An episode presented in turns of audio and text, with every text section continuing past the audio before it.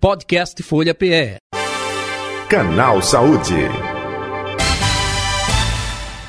Canal Saúde de hoje vamos falar sobre Setembro Verde, que é o mês de estímulo à doação de órgãos. É, até trazendo dado aqui importante né, para a reflexão do nosso ouvinte internauta. Segundo dados da Central de Transplantes aqui do estado de Pernambuco, perdemos 28 pacientes pernambucanos entre o mês de janeiro a junho deste ano, que justamente aguardavam por uma doação de fígado na famosa fila de espera. Para falar, conscientizar, esclarecer sobre o assunto, nós estamos com o médico cirurgião geral, doutor Arthur Krause.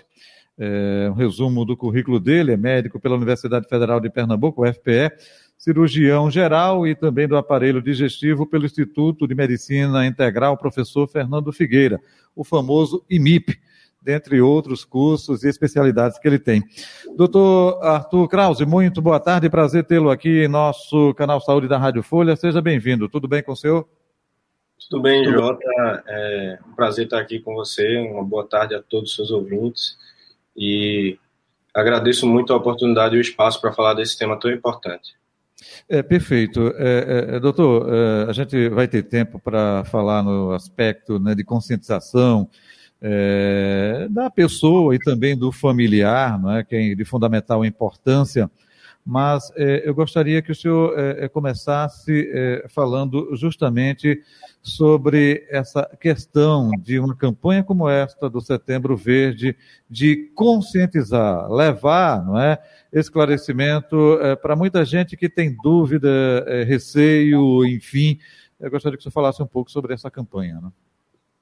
É, aqui no Brasil, né, a legislação ela não considera que nós somos doadores presumidos, como em outros países, como por exemplo Portugal, Espanha, né, que todos são doadores até que se prove o contrário. Né? Aqui a decisão por doar ou não os órgãos é da família doente que acabou de falecer. Né? Aqui no Brasil só é permitida a doação de órgãos é, após a morte encefálica, que é um, uma, uma, maneira, um, um, tipo de morte, né? muito embora a gente pode discutir melhor sobre a, a morte encefálica mais para frente. Então, a decisão de doar ou não os órgãos é dos familiares que perderam um ente querido desta forma, certo? Então, muitas vezes as pessoas não conhecem o diagnóstico de morte encefálica, como se dá o processo. É, existem muitos mitos acerca da, do diagnóstico de morte encefálica. E as famílias, por desconhecimento, por não terem contato com esse tema, opt, acabam optando por não fazer a doação. Né? E assim, a doação ela é o processo inicial que permite que tudo de transplante aconteça. Sem doação não existe transplante né, não existe transplante. Então, toda a sequência de captação de órgãos, implante, saída de lista, saída uhum. diálise, é, sair da, enfim, da, da, terapia de suporte de uma maneira geral para qualquer insuficiência orgânica. Então, a gente depende de, de, do, do, familiar para essa doação. E, nesse sentido, existem várias maneiras de a gente aumentar a doação, e um deles é esse tipo de campanha, né, o Setembro Verde, que é para as pessoas saberem do que se trata, não ser um uhum. tema estranho. Se porventura acontecer com alguém da sua família, você já saber como é que funciona. E aí esse processo não ser estranho e a pessoa se sentir, né, a família se sentir mais disposta a, a concordar com a doação.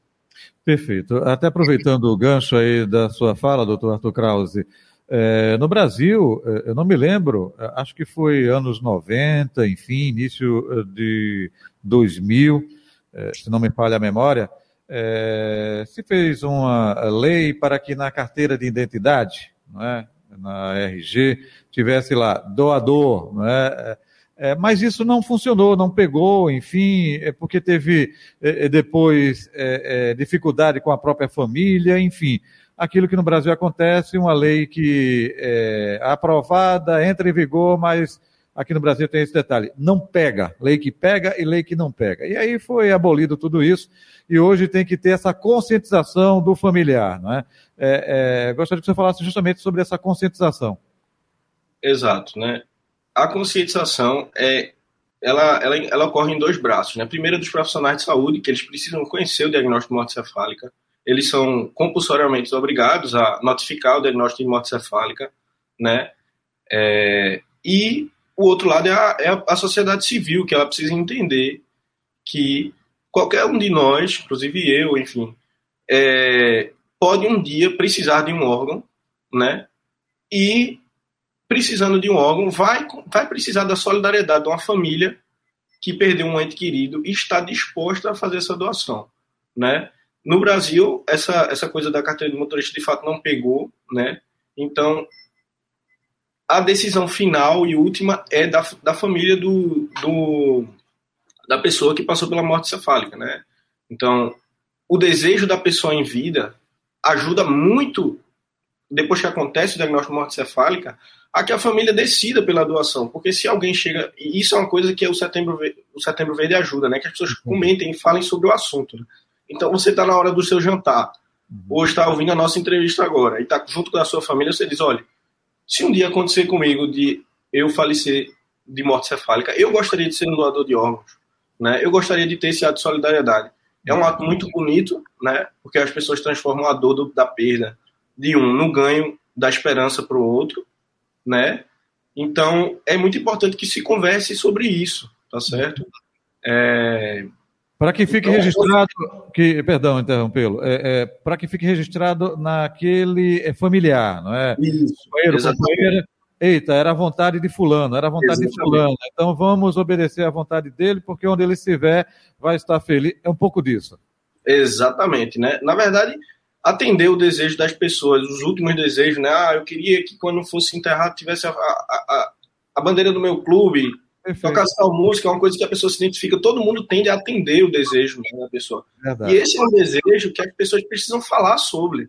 Né? Então, assim, eu quero ser doador de órgãos.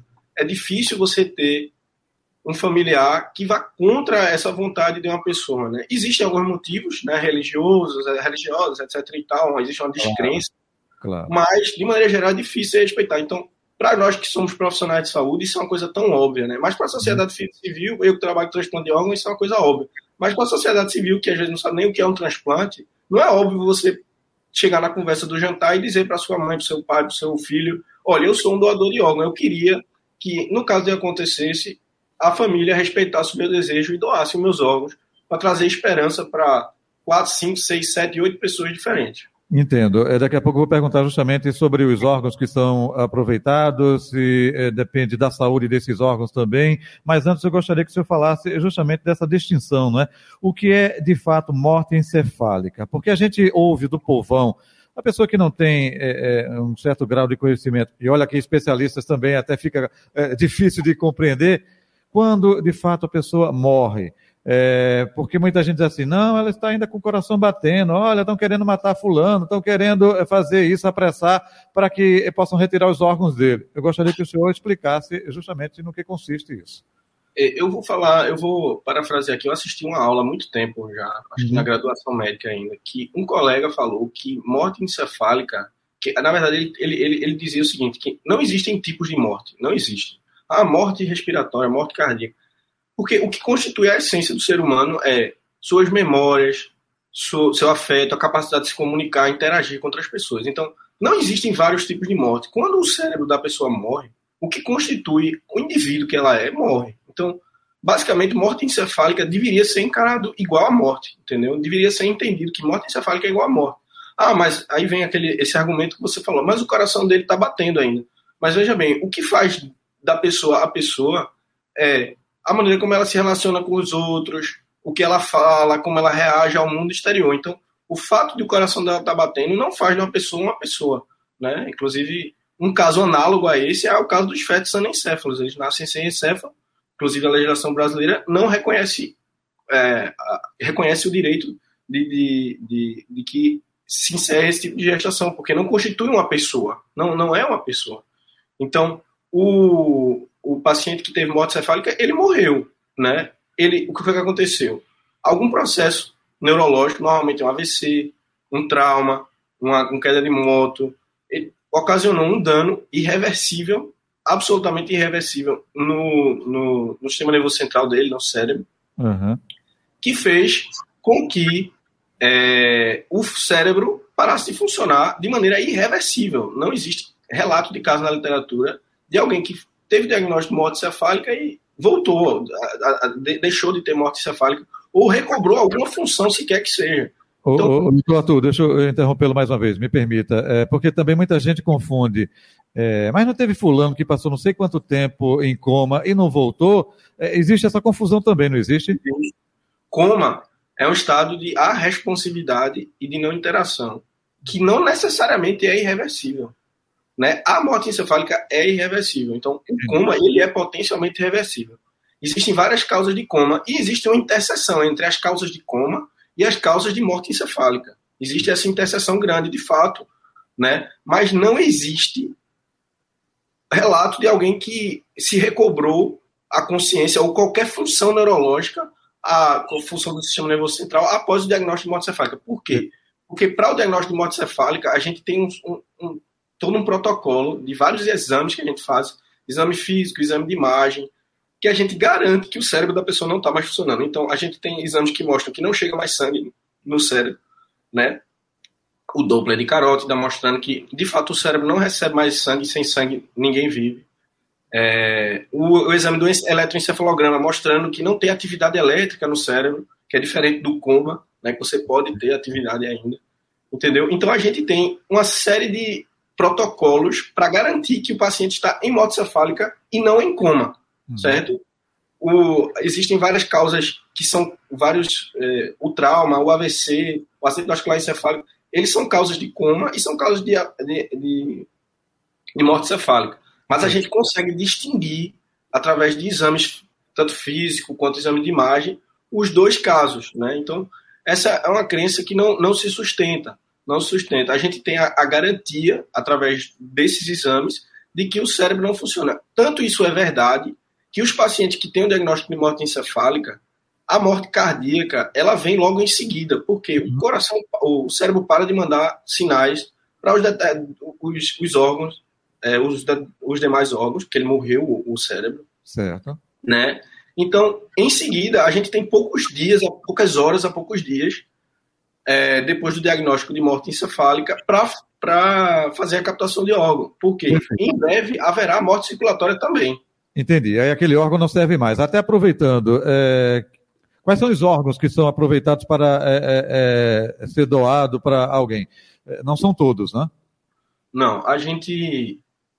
Na, aqui no estado de Pernambuco, aqui no estado de Pernambuco, a gente tem a equipe de transplante de fígado, certo. pâncreas, rim, coração, medula óssea, córnea e creio que só. Existe também o transplante de intestino multivisceral, né? Aqui no Brasil existem alguns centros que realizam, aqui em Pernambuco a gente não tem nenhum centro que, que realize transplante. Então, são seis aqui em Pernambuco e sete contando com esse âmbito nacional, não é isso? Exatamente, né? Exatamente.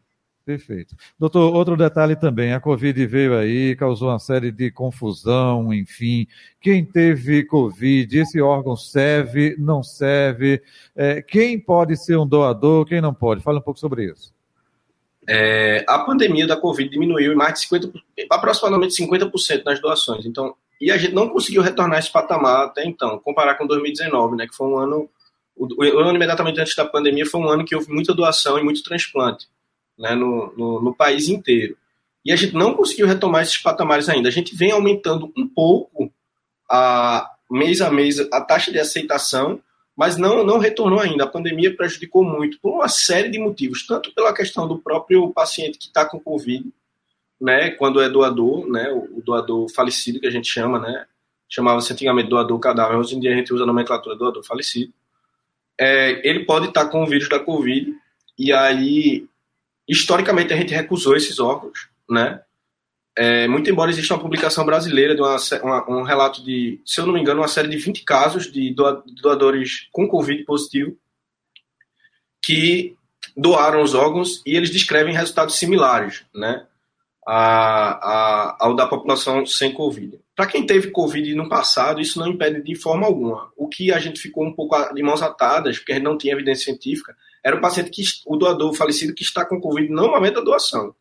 E aí a gente perdeu muito órgão por conta disso, por conta de vaga de UTI que estava preenchida por conta dos pacientes de Covid, é, por conta de doador, que doador falecido que estava positivo para Covid, por conta que diminuiu a circulação de pessoas, então diminuiu a, o acesso das pessoas ao serviço de saúde, diminuiu a, a, a taxa de acidente de trânsito também, que é um, uma, uma, causa comum de morte encefálica no nosso meio. Então a pandemia afetou de, uma, de várias maneiras. A priori, nós, aqui no estado, recusamos os órgãos é, dos pacientes que estavam com Covid ativo, né? Mas a gente está começando a rever isso é, no momento, porque está surgindo a evidência de que talvez seja seguro, né? Talvez seja seguro é, aceitar esses órgãos. Mas a gente não fez nenhum tipo de, de transplante dessa forma aqui, não. Entendi. São é, é, é estudos que estão sendo realizados e que Exatamente. podem dar né, uma definição é, nesse caso.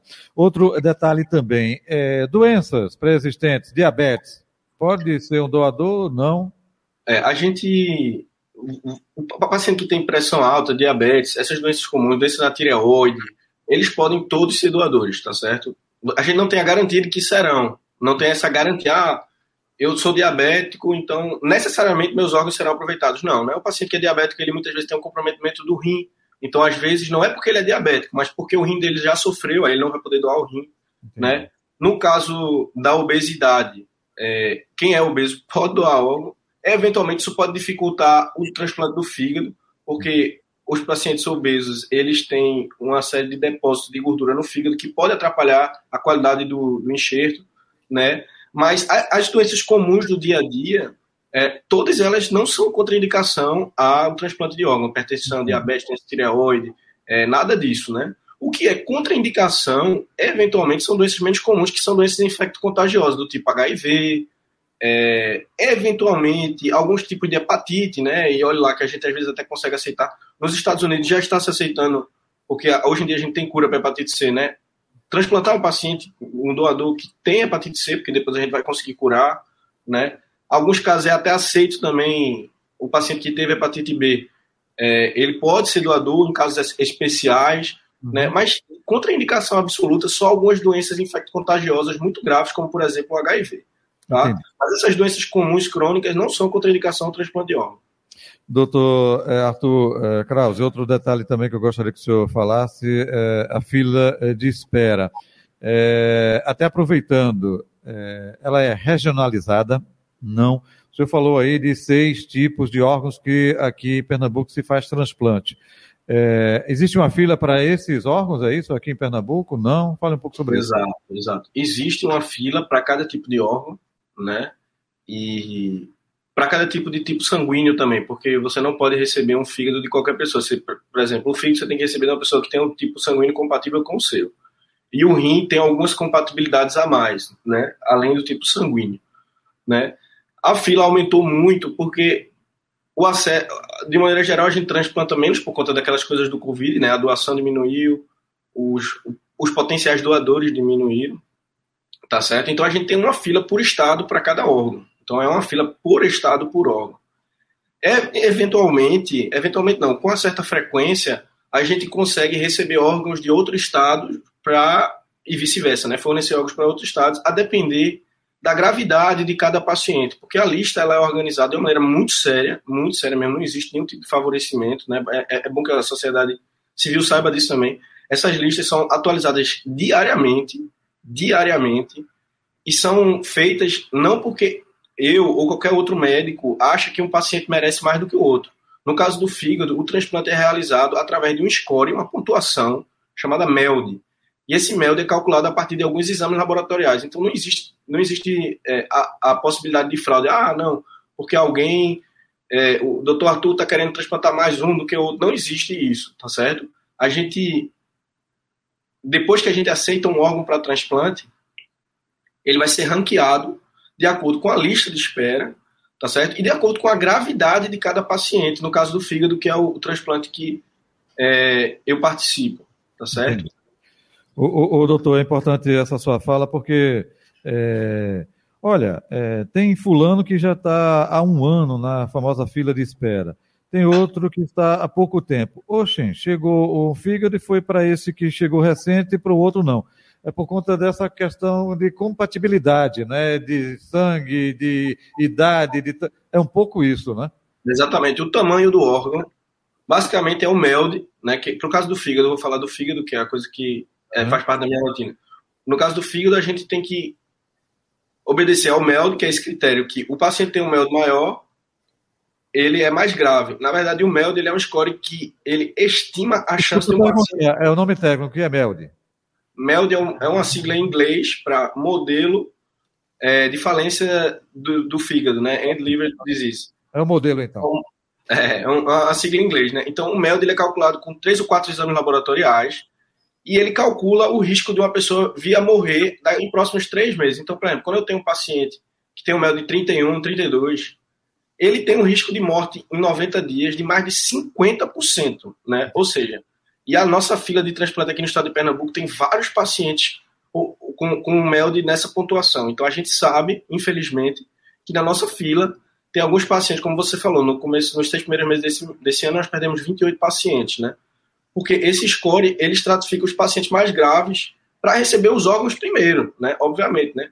O paciente que ele está mais necessitado, ele precisa receber o órgão primeiro do que o outro, tá certo? Então é por isso que alguns pacientes demoram mais a receber do que outros, porque alguns são menos graves do que outros. Lógico que para a família que está vendo a angústia do seu paciente, ele acha que o seu paciente é o mais grave que existe no mundo, claro. né? É, mas é importante que saiba que às vezes também tem a questão do tamanho do órgão, né? Você não consegue colocar um fígado de 1,5 kg numa paciente de 40 quilos, né? E vice-versa. Um paciente, um doador de 40 quilos, ele não vai ter um fígado adequado para um paciente de 1,90m que tem 110 quilos. Perfeito, então é importante explicar isso.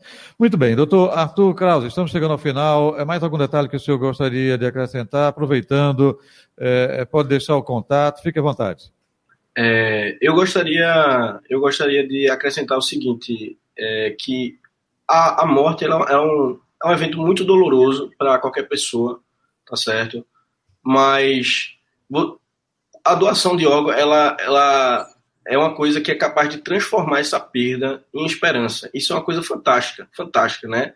A tecnologia médica permitiu que a morte, né, transformasse uma perda numa coisa fantástica que é a esperança de vida para as outras pessoas. Então, é importante também que além de espaço para mim, que sou médico transplantador, que se dê espaço para pacientes transplantados, para eles contarem o quanto que eles sofriam antes de um transplante e a, como está a vida deles agora. A outra coisa que eu, que eu gosto de chamar a atenção é que qualquer pessoa pode vir a precisar de um órgão, mais saudável que seja. Qualquer pessoa. Então, a solidariedade é um caminho de. É, é, é, uma, é uma via de duas mãos. Do mesmo jeito você pode precisar, alguém pode precisar. Então, ser um doador é um ato de muita solidariedade. E, e além disso, a última coisa que eu queria colocar é que o diagnóstico de morte encefálica é um diagnóstico seguro, tá certo? É um diagnóstico seguro.